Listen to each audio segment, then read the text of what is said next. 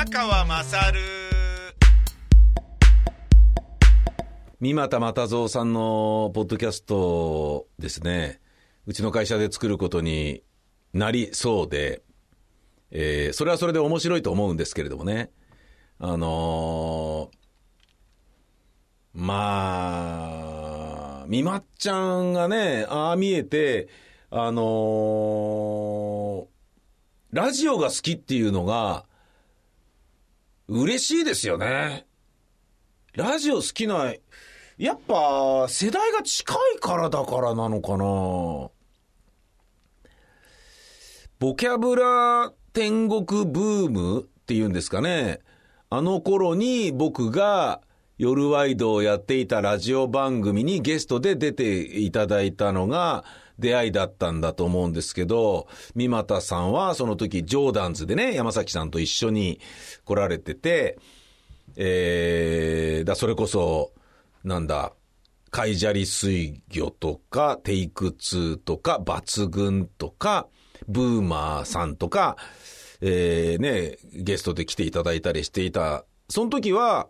まあ、あの、もう僕32とかだったから、20代後半の彼らよりはね、年上っていうイメージだったんですけど、今ね、40後半と50前半とかになってくると、もうほぼ同年代のようなイメージになってくるから、そういう意味で同年代っていうふうにくくらせてもらうと、俺がラジオ好きなのが幼少期に培われた、育まれたのと同じように、あのー、サガネさんもね、抜群のサガネさんもラジオ大好きだし、ありがたいなって思いますよね。あのー、やっぱね、有名人とか才能ある人がラジオ好きっていうふうに思ってもらえる部分っていうのはすごい大切でさ、そうじゃないとね、やっぱメディアが衰退して知ってしまうところがあるから、放送作家さんもね、あのー、なんかね、ラジオ局はね、作家を鉛筆のように考えてね、いるようなところもあったりして、どうなのって俺なんか思うんだけど、テレビで活躍している作家さん、放送作家さんがラジオでやっていただけたりするっていうのは、もうありがとうございますと。才能ある方がね、ラジオっていうメディアに携わっていただけて本当に感謝ですっていうふうに、あのー、お願いしてもいいようなレベルだと思うんだけど、ねえ、高飛ちゃんはね、接し方をすることによってなんでこうやってやってんのにみたいな、テレビだったらね、もう一本何十万で稼げるものをなんでこんなね、安いギャラのラジオなんか、ねえしかもこんないっぱい時間取られてやってらんねえよみたいな感じで、あんまりね、ラジオまで降りてきていただけない、あの、才能っていうのがたくさんあるんじゃなかろうかっていうふうに思って、えー、いるんですけれども、あの、タレントさんにしてもしかりだよね。まあもちろんね、あのー、テレビで自由に喋れないものを伸び伸びやらせてもらえるっていうメディアとして、ラジオをありがたい、面白いものというふうに受け止めてる人っていうのはいるんだとは思うんですけど、そういうの抜きにして、あのー、ね、えー、芸人さんの中でラジオ好きなんだよねっていうことを、あのー、おべんちゃらとかね、あのー、そういう意味合いではなく言っていただけるっていうのは、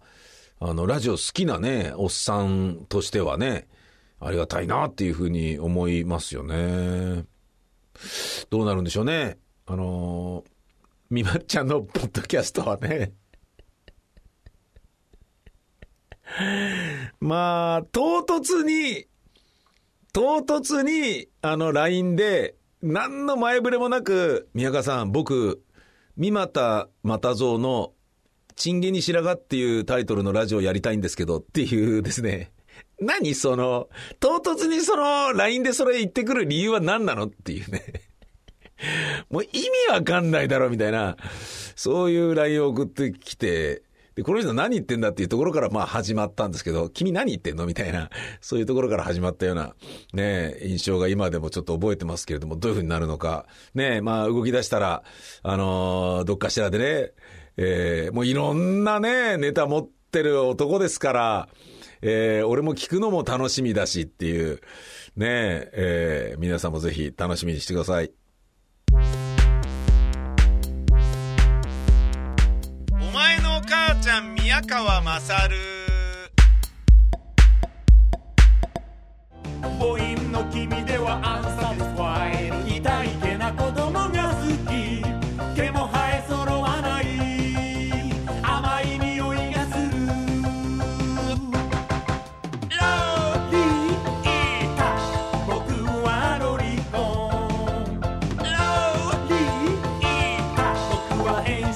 かもね。河合の「僕はロリコン」ビタミセにて好評発売中。ビタミセの URL は v-mise.com v-mise.com です